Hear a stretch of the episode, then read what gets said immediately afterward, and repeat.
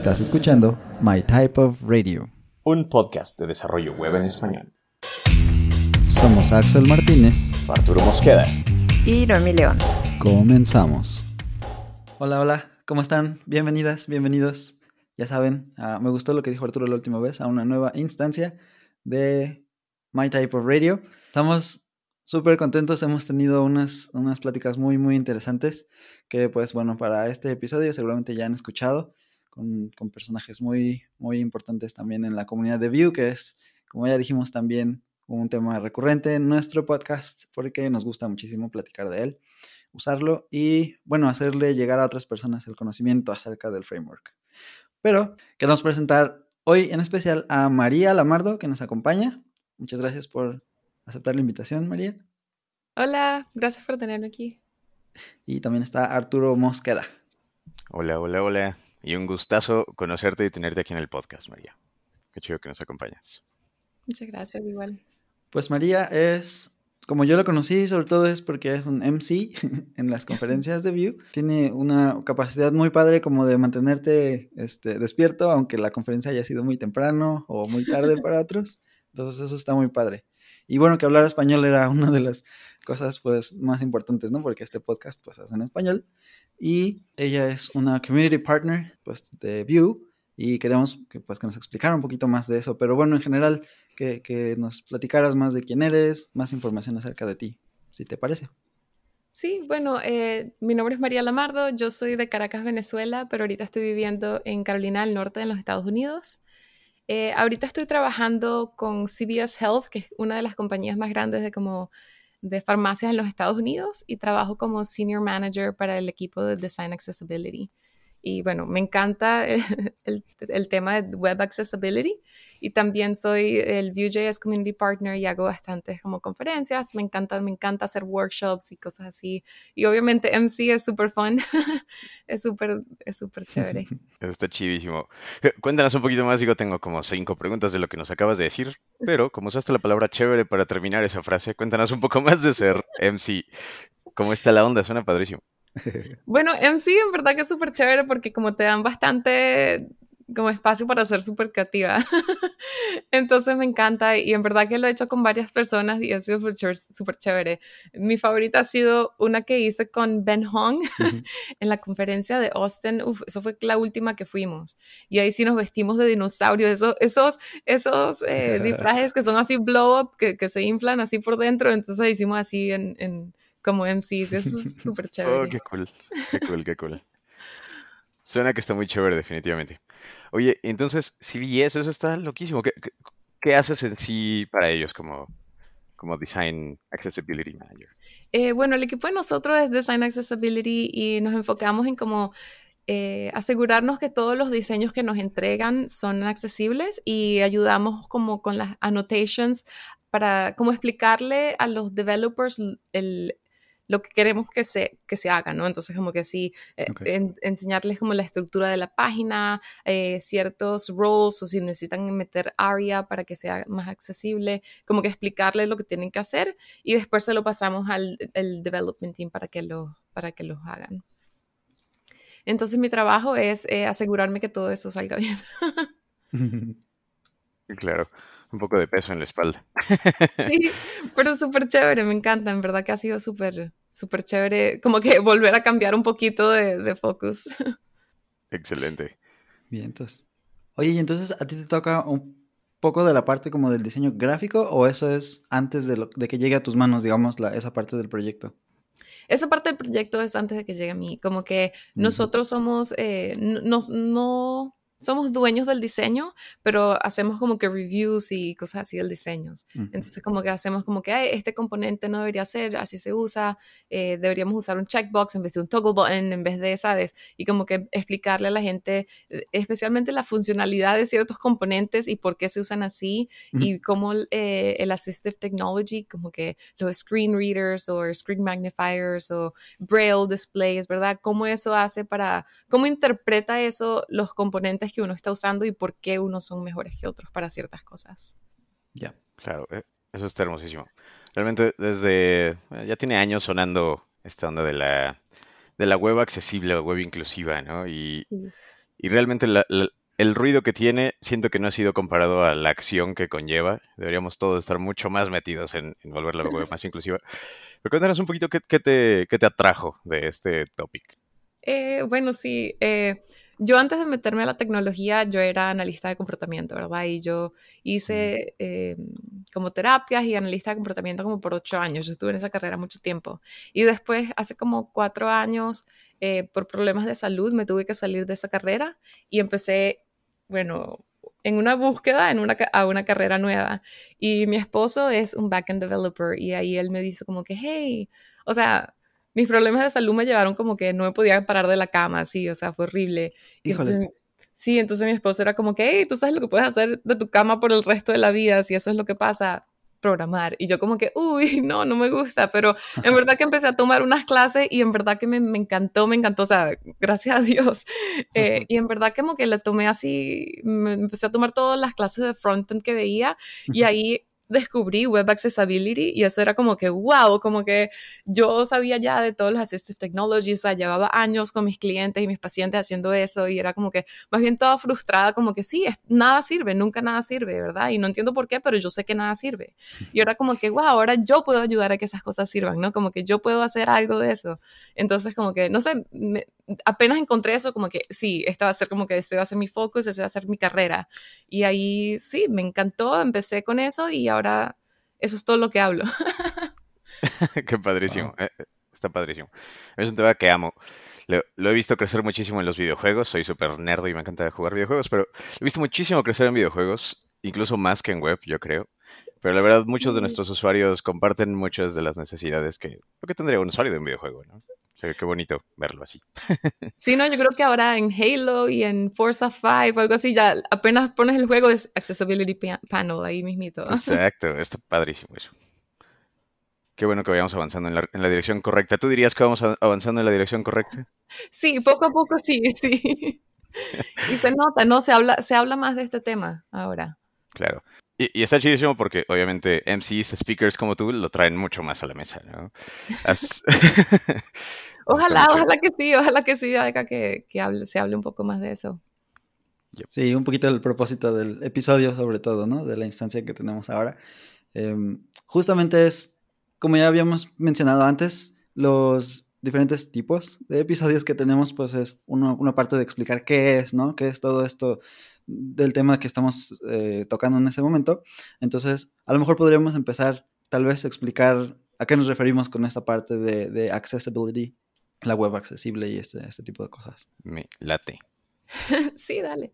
Bueno, el Web Accessibility es como que tratar de, de, de asegurarse que todo sea, para que todo le funcione a todas las personas, ¿verdad? Eh, sean ciegas o no pueden, no, no pueden usar el teclado o lo que sea, ¿verdad? Entonces como que el enfoque es para que todo sea como que super functional, ¿verdad?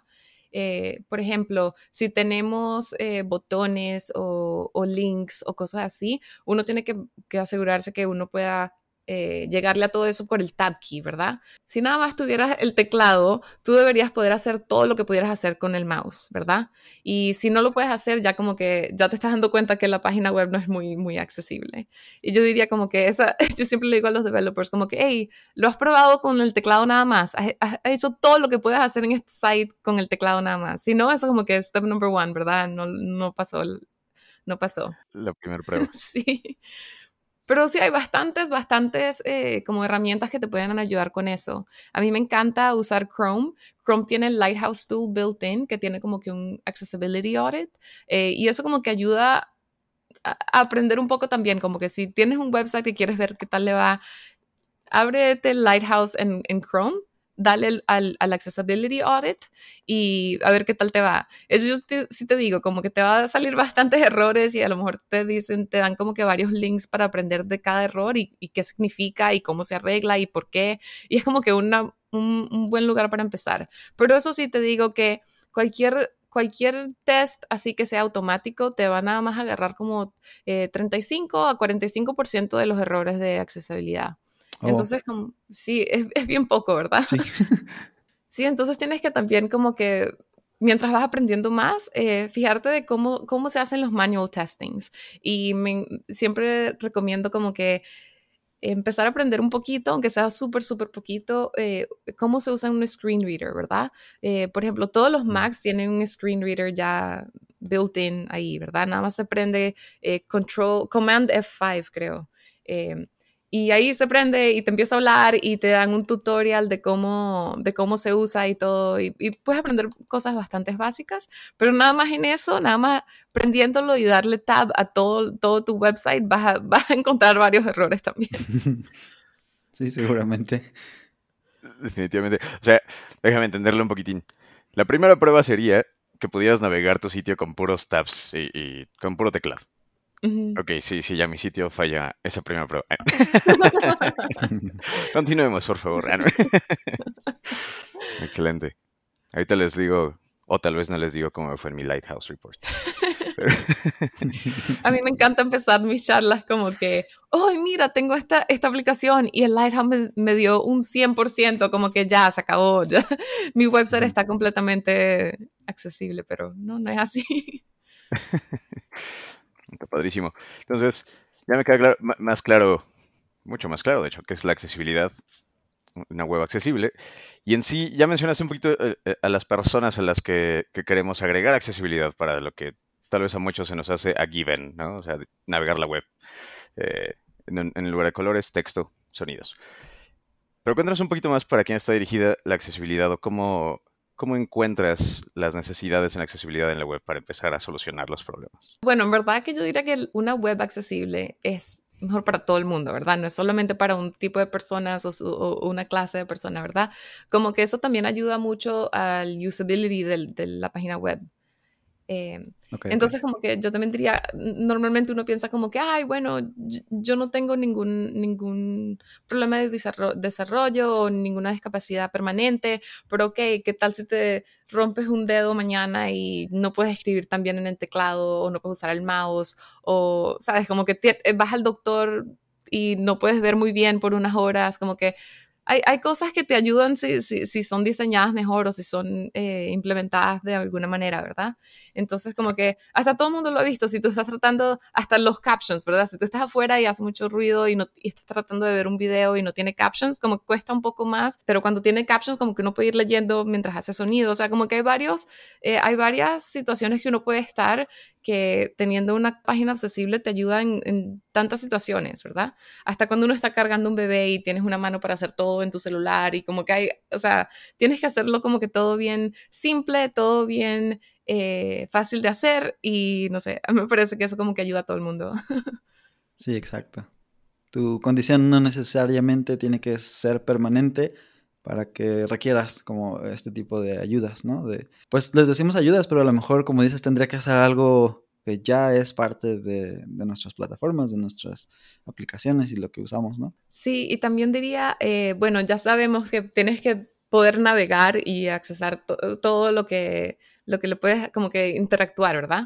Pero también yo diría que no solamente eso, pero también piensa en la experiencia que está teniendo cada persona. Por ejemplo, si uno tiene, eh, si uno tiene algo que hace update en la página, ¿verdad? Como que te sale un mensaje, ¿cómo ese mensaje eh, está siendo comunicado a todas las assistive technologies? Como que si tú estás usando un screen reader, ¿cómo alguien va a escuchar ese mensaje? O ¿Qué tal si tienes muchos mensajes que están siendo updated a la vez? ¿Cómo vas a hacer eso? Como que vas a hacer que cada uno se meta en un queue o vas a hacerlos todos a la vez o hay unos mensajes que son más importantes que otros que deberían bloquear a todos los demás. Como que tienes que ver también la experiencia de esa manera y, pensar y, diseñar y eh, pensar eso un poquito más, pues. Sí, es algo que platicábamos en el episodio de qué hace un frontend dev. Se requieren como que mantener ese tipo de, de cosas en la cabeza para permitir que la experiencia del usuario sea pues mejor y mejor mejor, ¿no?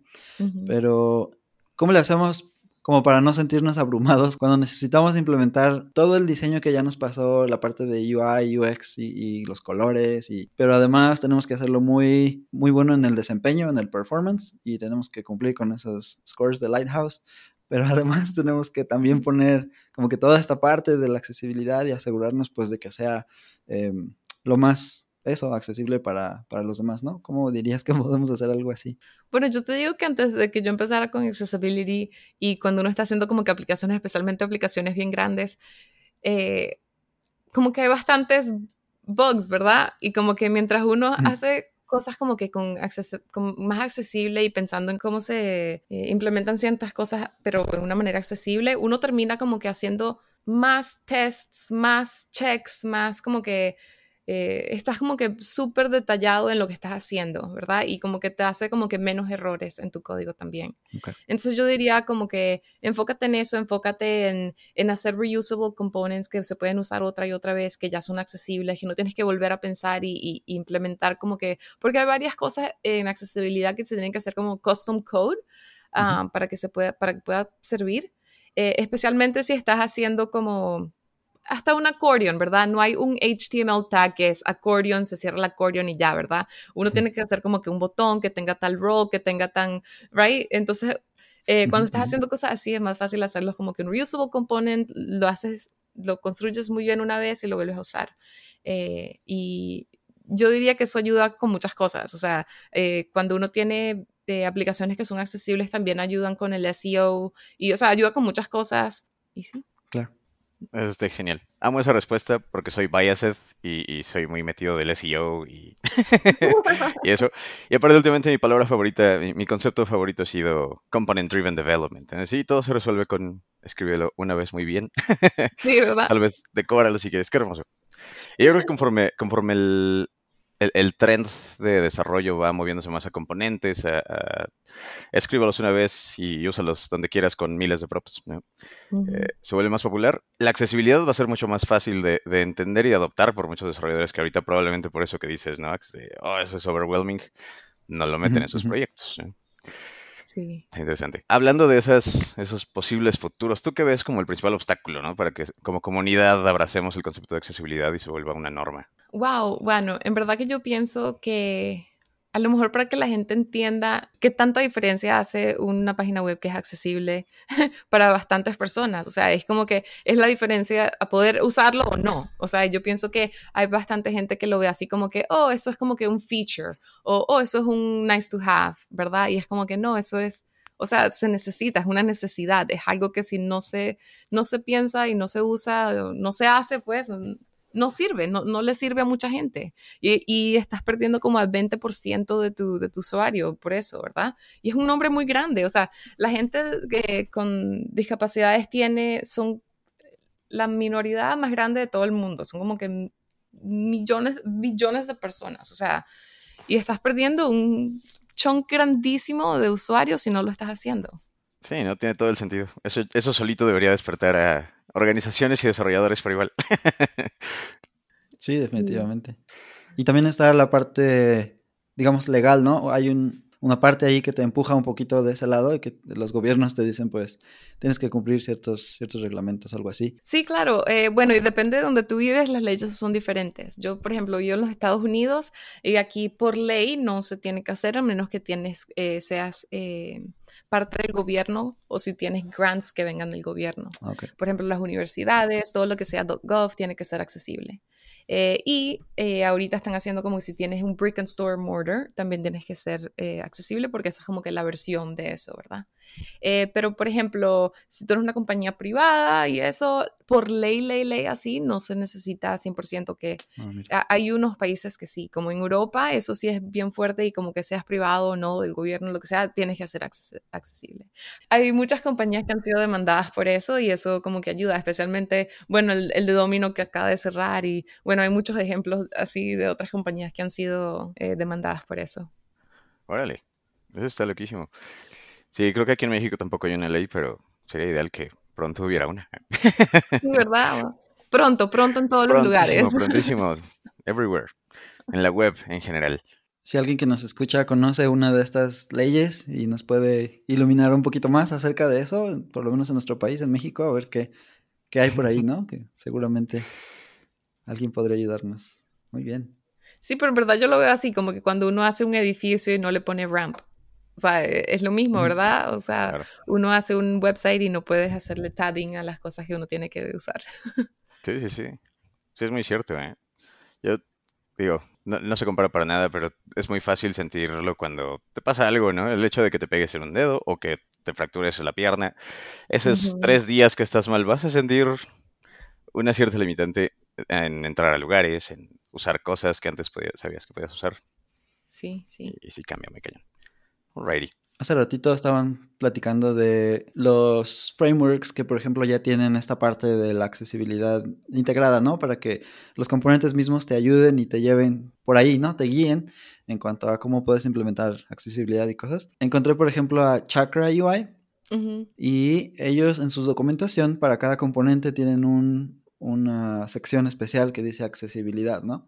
Y en este caso, bueno, está en inglés, pero en español diría algo como, justo en el caso del acordeón, eh, dice aquí, al presionar espacio o enter cuando está enfocado, el acordeón va a hacer que se expanda y se colapse, ¿no? Entonces, lo que decían ya viene integrado y algunos frameworks lo están tomando, o algunas librerías de componentes lo están tomando como ya parte de, de lo que debería ser y entonces al desarrollador pues no le toca hacer mucho en ese sentido, pero por lo menos tienes la guía y sabes qué es lo que podrías implementar tú de tu lado para que esto se haga bien, ¿no? Eso está padre. Sí, y también les recomiendo si están interesados en hacer como que accessible widgets y cosas así, eh, que se lean el Why ARIA Authoring Practices.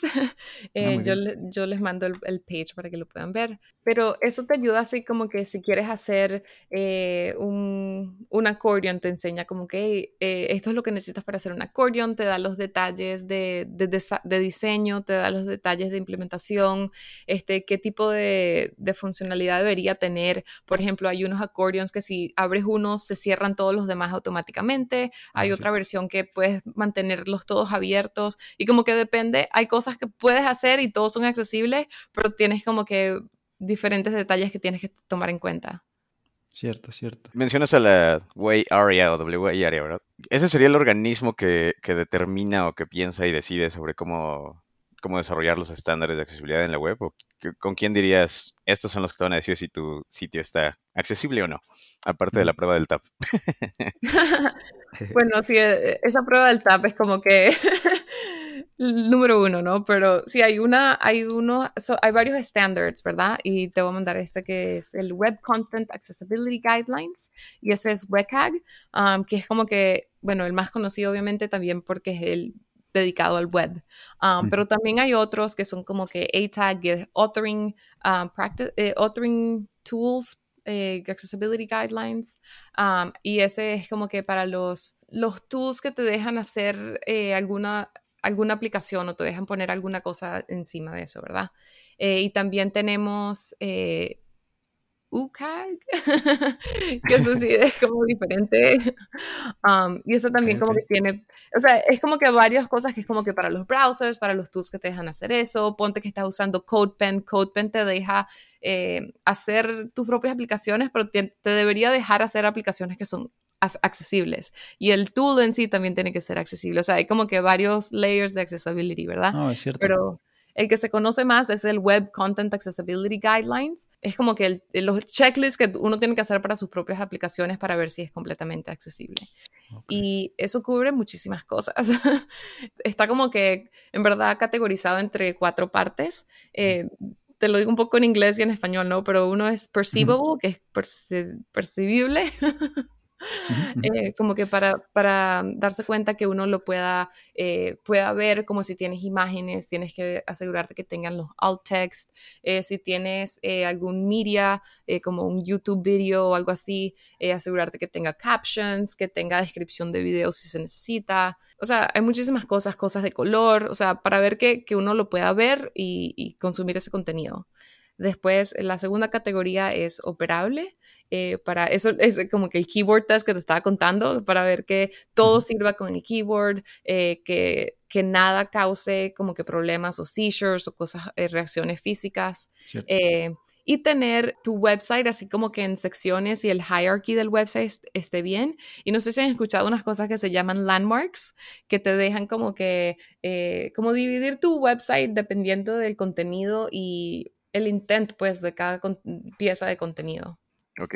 Eso es relacionado como al, a la parte de hacer código semántico, el que tus tags tengan el rol que deberían. Bueno, no el rol porque eso es aparte de un atributo, pero el nombre, ¿no? Del tag, que sea exactamente lo que estás tratando de demostrar. Exacto, si, si estás usando, el, eh, si, si, estás trabajando en el main content de tu página, entonces deberías hacer el wrap de eso en un, no en un div, pero en un main, right? Entonces eso ayuda a que, a que, por ejemplo, los screen readers o ciertos assistive technologies puedan navegar la página por esos landmarks. Ok, ok, ok. Los landmarks son de la especificación de ARIA, ¿no? De no sé si es una especificación ahora que lo pienso. El set de atributos de ARIA. Sí, se pueden usar como roles de ARIA también para, para mm, asegurarte que tengan super support, pero también puedes usarlo. Eh, hay unos HTML tags que también son para, para hacer landmarks. Got it. Tiene más sentido ahora. sí. Pero Así como landmarks, también la gente usa los headings para navegar la página. O sea, yo diría que los headings y el heading structure es como que la cosa más importante que puedas meter para, para asegurarte que la gente pueda navegar la página muy, muy bien. Por ejemplo, si tienes un heading 1, ¿verdad? Y después eso es seguido por el heading 2, o sea, no vas del 1 al 4, ¿verdad? Tiene el orden y, y, y tiene sentido. Claro. Muy importante. Muy, muy importante. Y, ya me llevo tarea. Mm. Cambiar, asegurarme que todo es navegable por tabs, asegurarme que todos los encabezados son correctos. ya voy a buscar todos los landmarks de tu página. Todos los landmarks, en efecto. Partiendo de ese punto, ¿cuál sería tu mejor tip ya con ese con esa to-do list para empezar a informarme más de accessibility y asegurarme de que puedo hacer un sitio muy accesible? Bueno, verte mis charlas. Ahí está. Eh, no, en verdad, eh, bueno, cuando yo empecé con Accessibility, en verdad yo soy muy como nerd y me gustó mucho leerme todo, todo eso de, de, Web Content Accessibility Guidelines, como que en verdad que ese, esos guidelines pues tienen bastante información ahí. Es como que bien heavy para leer, pero, pero en verdad que tienen muchísima información ahí, en verdad te explica mucho. Es más, yo acabo de hacer una charla que era eh, reusable reusable widgets y hice una charla de cómo leer estos, estos guidelines, eh, igual con los Y ARIA para hacer diferentes widgets. Y en esa charla hice como que tabs components, cómo agarré los guidelines para entender el diseño, las, las cosas para implementaciones y cómo desarrollé eso, así como el life en el site. Eh, hice accordions, tabs, toggle buttons and a modal. Ah, mira. Ok. ¿Y esa, esa charla está como en YouTube o algo así? Que la podemos poner en una liga. Sí, sí, está en YouTube. Bien. Perfecto. Ahí les pasamos la liga de, tu canal. Y ya las tengo barqueadas para darle a eso. Bueno, y también les digo que eh, encima de los headings, encima de los landmarks, eh, también uno tiene que estar pendiente de los links. eh, estar pendiente de que los links y el text que uno les ponga los links le enseña al usuario de, eh, a dónde va ese link. Por ejemplo, hay muchos links que dice como que, oh, aprenda más o haga clic aquí. y como que no, no, no, explican mucho a dónde van. Y hay una manera de que el Assistive Technology eh, como que saque una lista de todos los links que hay en el website y van así, como que van entre, así como van de heading a heading, oh. van de link a link.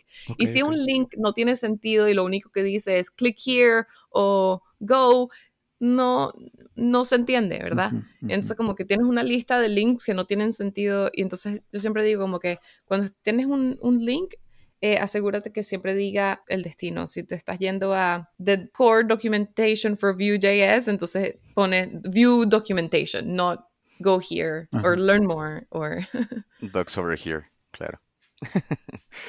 ok, sí. Tiene muchísimo Eso tiene mucho sentido. Sí, exactamente. Sí, incluso antes de meterte con área ni nada, o sea, es un cambio que puedes hacer de una vez en tus links. Sí, en serio, por eso yo digo que muchas de las cosas de accesibilidad se pueden arreglar en el diseño, en verdad.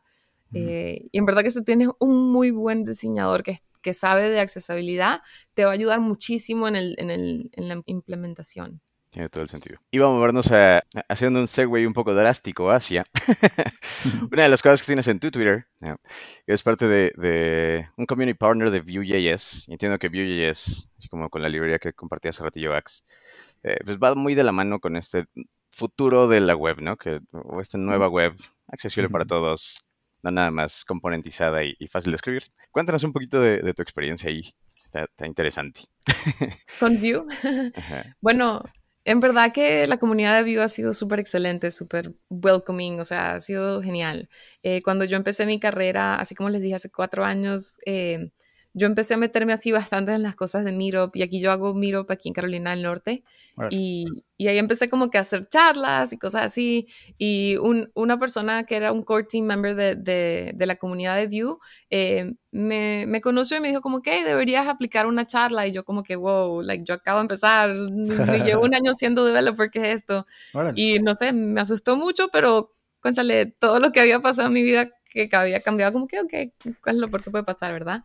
claro.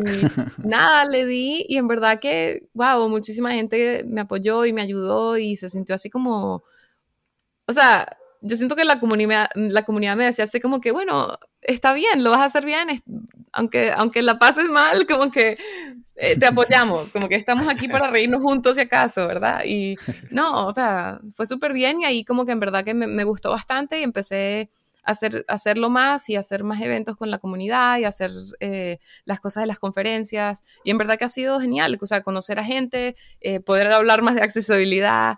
Eh, y bueno, y, eso también me, me llevó a, a escribir el, la documentación de accessibility para Vue 3, que eso fue súper chévere poder trabajar con el equipo de Vue, pues.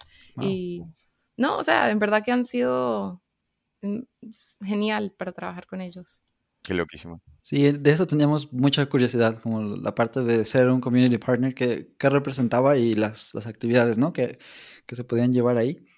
Eso está padrísimo. Sí, poder, lo que dices, contribuir, sobre todo, pues es una contribución bastante grande. La parte de la documentación es algo que, pues todo mundo deberíamos, como developers, ir y buscar y aprender de ahí, ¿no? Más allá de lo que hacíamos los cursos o los videos o cosas así, escuchar podcasts, por ejemplo, ir a, a, la documentación, leer el manual, como se dice por ahí, ¿no? Qué padre. Sí, sí. No, y hay, hay muchísima gente en la comunidad que hace eventos y, y en verdad que los están haciendo muy bien. Yo sé que la gente, ahí viene la comunidad de Amsterdam que está haciendo, yo creo que va a ser la primera, bueno, ojalá que sea, ¿no? La primera live, live conference eh, en el año que viene. Sí, sí. Ya necesitamos live conferences de regreso. Aunque fue bonito lo remoto, pero. pero ya, por Dios. No, sí, no se compara, no se compara. te creo, te creo. Sí, no está cañón. Pues me late. Aquí hemos estado hablando mucho de Vue últimamente. Somos un, podcast de desarrollo web en español en general, pero la verdad es que sí estamos muy biased con Vue últimamente. Creo que lo seguiremos haciendo. y regresando al tema de que todo todo va hacia este mundo componentizado, accesible. E, el set de recursos ya nos dice un montón de recursos para checar al ratillo. ¿Cuál sería tu, tu mejor approach para acercarnos a Vue, ya desde el punto de vista accesible, para alguien que apenas está tomando la librería o alguien que quiere aprender de componentes y, empezar con el pie derecho? Bueno, en verdad que la documentación de Vue es bien simple para leer, ¿verdad? Eh, yo pienso que empezar por ahí es súper chévere. También tienes bastantes platforms para aprender. Eh, por ejemplo, yo tengo un curso de Accessibility en Vue School. Ellos también tienen bastantes cursos y bastantes de los, de los introductory pues de, de, los cursos introductory son, son gratis para el público. Bueno, hay View School y también hay View Mastery, que los dos son, en verdad, que son excelentes. Va, va, va, va. Pues ya, ya tenemos nuestra lista de tareas y nuestra lista de aprendizaje. Nos vamos contentísimos con eso. Sí, vamos a poner todos los links. Y hablando de estos cursos, ¿tienes grabado algo en español, María?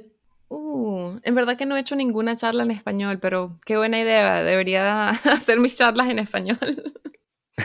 Sí, una de las razones por las que quisimos empezar el podcast es justamente porque habemos muchísimos desarrolladores en Latinoamérica y en España y cosas así que hablamos español. Y si bien pues procuramos, ¿no? La, la, parte de sí, debes aprender inglés, es importante.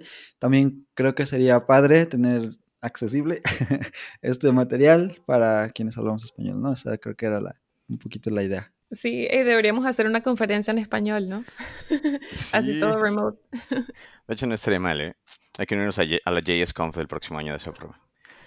Y se me ocurre una idea, ¿qué tal si doblamos tus videos? Aunque salgan nuestras voces, no importa, va a estar medio raro. no, sí, perfecto. Así, si pueden hacer, si pueden decir lo que estaba diciendo, ya aprendieron accessibility. yes, matamos. Bueno, no, no me gusta matar pájaros, pero terminamos varias tareas de un tiro. Mira, con que lo subtitulemos y queden en español ya. es un, paso, ¿no? Creo. Va. Me late.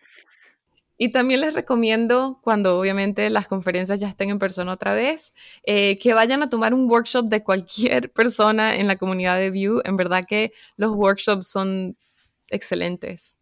Va, anotadísimo. Sí, sí. Tenemos muchos links que agregar en este capítulo como recomendaciones. Y hablando de recomendaciones, vamos a pasar a nuestra siguiente sección en el capítulo, María. Nos ha encantado tenerte en él. Y la siguiente sección es recomendaciones random, en la que tal cual te pedimos una recomendación de lo que sea. Puede ser un libro que hayas leído, una serie que estés viendo, una librería super cool, lo que sea. Ok, yo acabo de encontrar una artista que se llama Elena Rose y es venezolana y me encanta y en Ah, verdad que hace muchos, muchísimos años que no veo a un artista venezolano, so yo estoy súper emocionada. Qué cool, qué cool, ¿por qué te gusta? Eh, ¿Por qué me gusta? Bueno, eh, eso suena un poquito silly, pero me encanta poder cantar en mi, en mi acento. Wow, Ah, claro. Qué cool. Te entiendo muchísimo. Nada silly. El primer resultado en Google dice que la canción se llama Pikachu. Entonces, Ay, sí, tiene una canción de Pikachu. para los fans soy de fan. Pokémon, ahí No lo está. conozco, ya soy fan. Súper bien. Alrighty. Axel, ¿tú tienes alguna recomendación de tu lado? En tu costal de recomendaciones secreto. Déjame ver, vamos aquí a la lista. Ahora, ¿qué tal algo de Netflix? Hay una serie que se llama Grand Designs y bueno, a mí me gustó mucho. Esta es de las, de las cosas que veo con mi esposa porque nos gustan mucho las casas. Esta es una serie en la que es un, pienso que es un arquitecto, el, el conductor de la serie, el presentador, no sé cómo se diga. Durante el proceso de crear las casas de las personas que están construyendo su propia casa, él los visita desde el momento en el que compraron el lote hasta el momento en el que ya están habitando el lugar, ¿no? Lo padre de esto es que las casas pues normalmente no son eh, comunes, no son una casa pues nada más tiene paredes y ya, ¿no? A veces son ideas loquísimas como ponerlas en un risco, ponerlas en un lugar donde hay inundaciones, por ejemplo. Entonces hay un episodio de una de las Mm. finales de temporada en el que la casa tiene que estar preparada para subir y bajar con el nivel del agua, como se hace, ¿no? En, en algunos países en Europa, por ejemplo, pero tiene sus, como sus retos, ¿no? Y que si los vecinos no están muy contentos con la idea, porque luego la casa no se parece a todo lo que ya está es- construido ahí, y un montón de cosas así bien locas, bien padres, ¿no?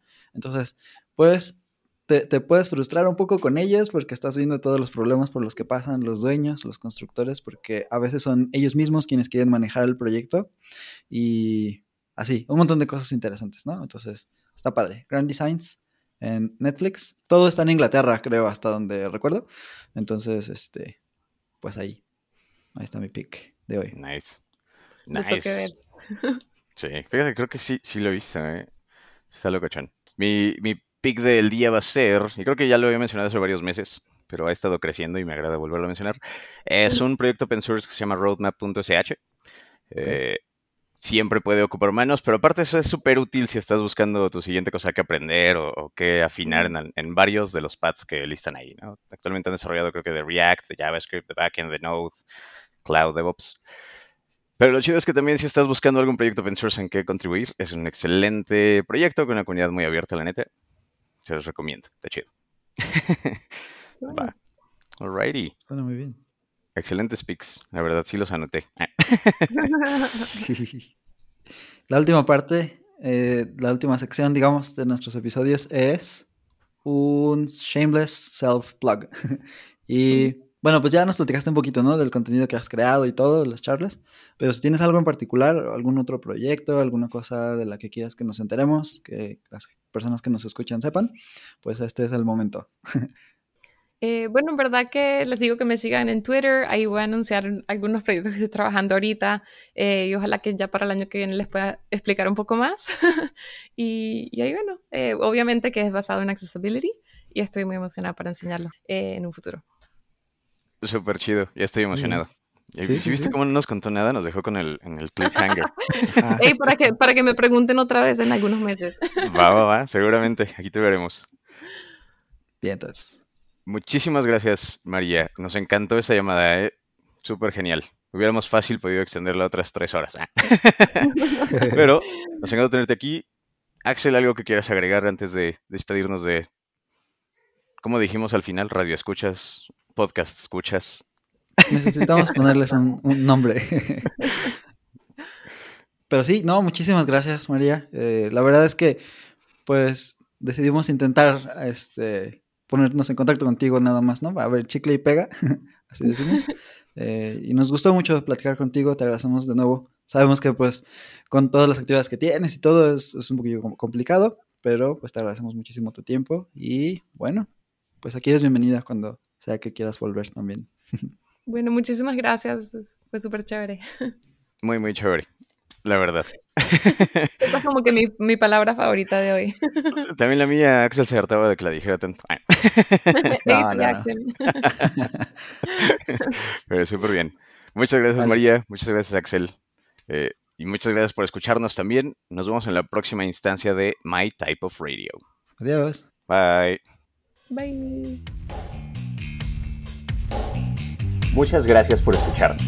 Puedes suscribirte desde Spotify, iTunes o tu reproductor favorito. Síguenos en redes sociales como My Type of Radio. Y nos escuchamos en la próxima.